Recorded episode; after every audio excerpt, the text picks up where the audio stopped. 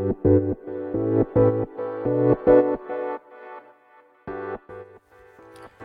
掛けの10分間始まります。このチャンネルでは日本最大級のブラジリアン柔術ネットワークカルビディウム代表の石川行きが日々考えていることをお話します。はい皆さんこんにちは。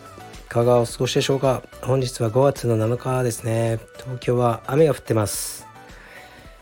えー、っと一応今日がゴールデンウィークの最終日って感じですね。もうちょっとお休みが続く方もおられるのかもしれないですけど明日から基本的にはみんな普通に仕事に戻るって感じだと思いますね。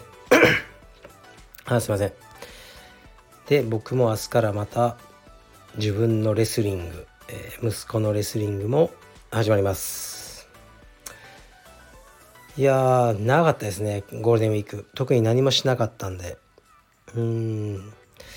じゃあレターに行きます。あレターに行く前に昨日は何をしたのかな？昨日は服部くんが来て、えー、YouTube 撮影などをしでその後息子とトレーニングして それだけですかね。あとちょっと今話題になってる、えーね。えー、ネットフリックスのドラマを見始めました「サンクチュアリ聖域」という相撲を舞台にあのしたやつですね。一ノ瀬渉さんですかね。が主演のやつでうーんまあ今のところまあまあっていう感じですけど見てますね。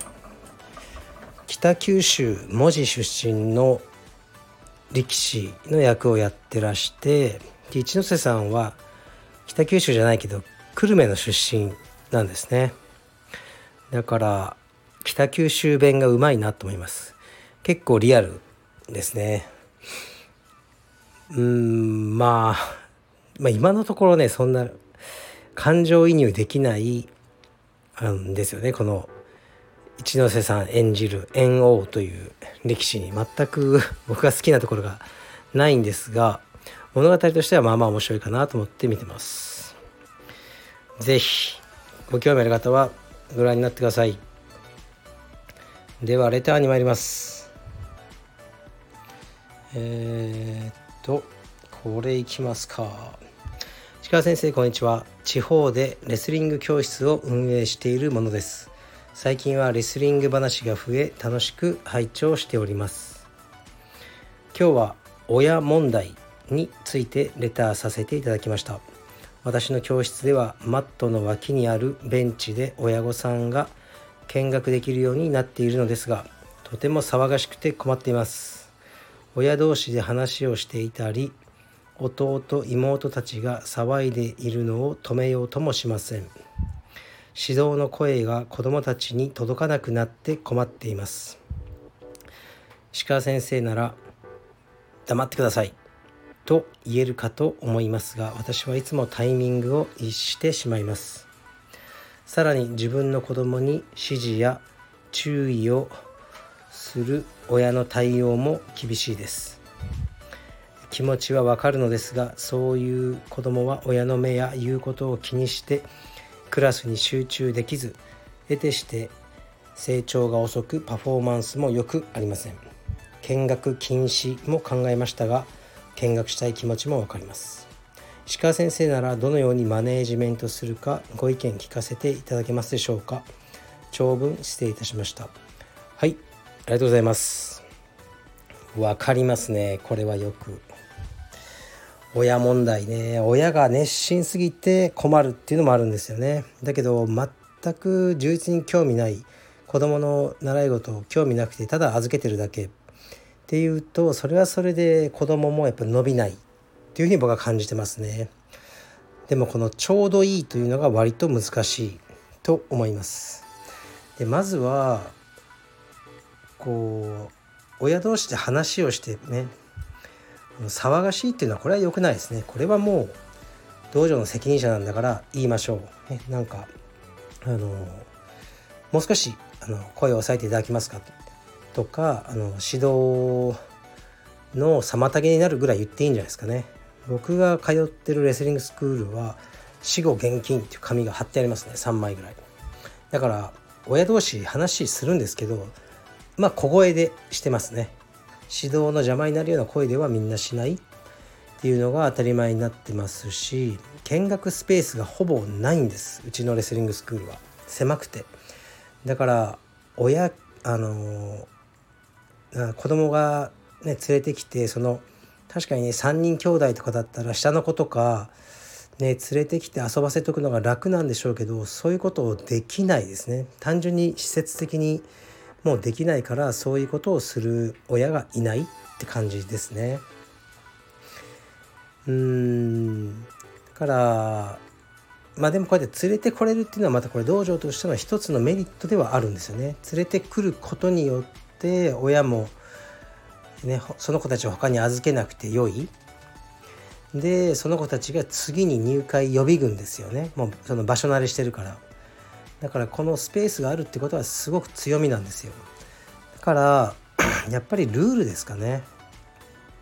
しっかりとあのレスリングスクールの LINE を作ったりね LINE のあのグループとか作ってあのお知らせですって言って、まあ、円滑ねかつ安全なクラス運営のために以下のことをあの守っていただけないでしょうかって言ってねあのあまり大きな声での会話は慎んでほしい。子どもたちが集中できなくなる。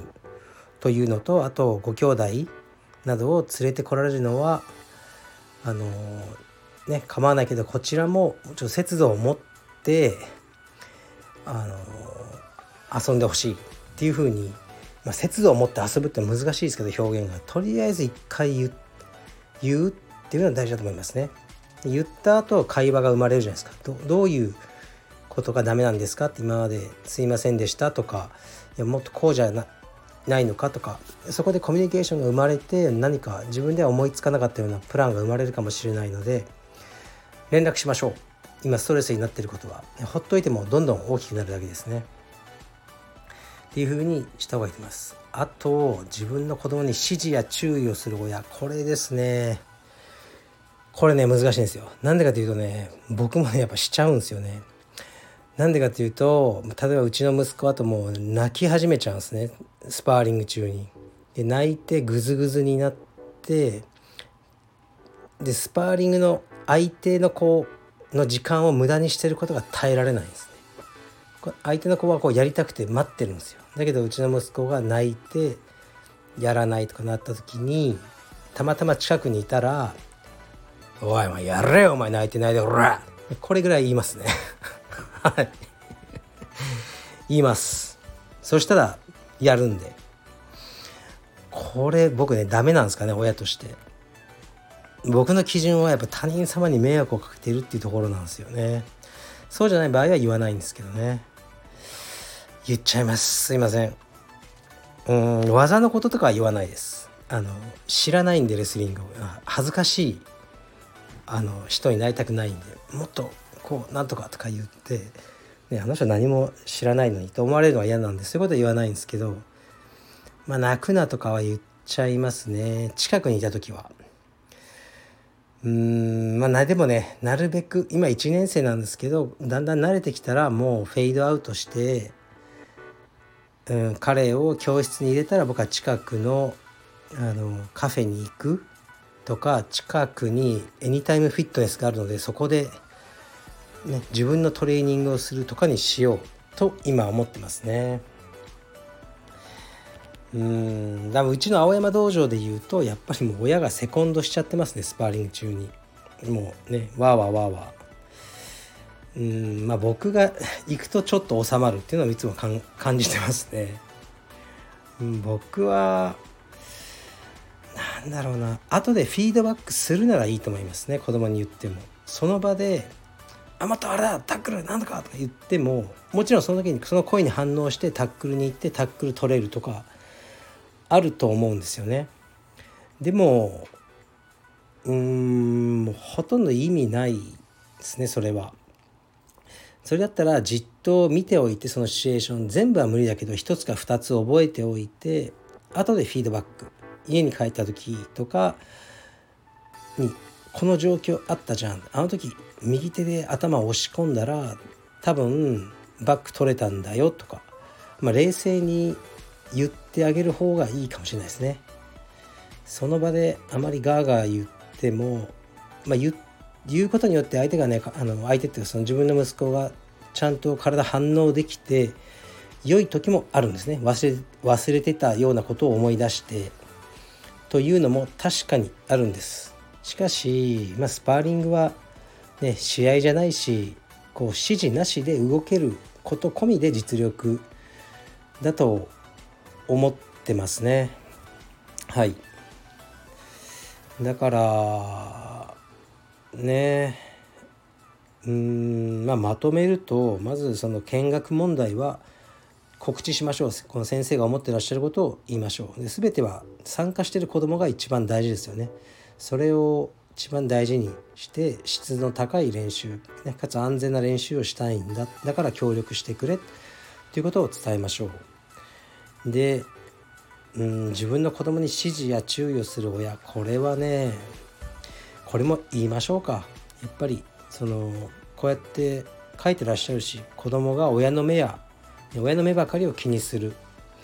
確かにこれ僕も感じてるんですよね。うちの息子がスパーリングしながら僕の顔をチラチラ見たりするんですよね。で僕は見んじゃねえよってまあ思ってるんですけど でもそうさせてるのは僕かもしれないので僕も反省します。なるべく言わないようにしようと思います。泣くなとかもね。ででこの件も親御さんに言いましょうか。あの完全に禁止とかねはなかなか難しいし急には。だから先生の思ってることをやっぱ伝えるメディアを持った方がいいんじゃないですかね。LINE グループでもいいし何でもいいし。で僕いつも言ってるけど僕のこのねあのラジオとか SNS とかそのためにやってますからね。少なからず聞いておられると思うんであこれまずいんだとか親御さんは多分思ってらっしゃると思うんですね。それがこう見えない抑止力になっていくっていうのは僕は感じてますね。ですからこの先生も自分の思いをこうしっかり伝えてこういう道場が自分は理想だと思ってるっていうのをあの押し出していきましょうか。先生はそれをするあの権利があるしそういう先生の方が絶対に生徒さんにも信頼されると思うんですよね。だからあの臆せず自分の中である理想の道場それが理想あの実現は相当難しいことだとしてもこういうのが私の理想としてはあるんです。っていうのをえー、っとねシェアしていかれてはどうでしょうか。はい。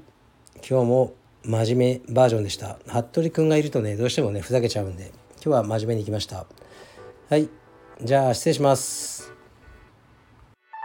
Thank you.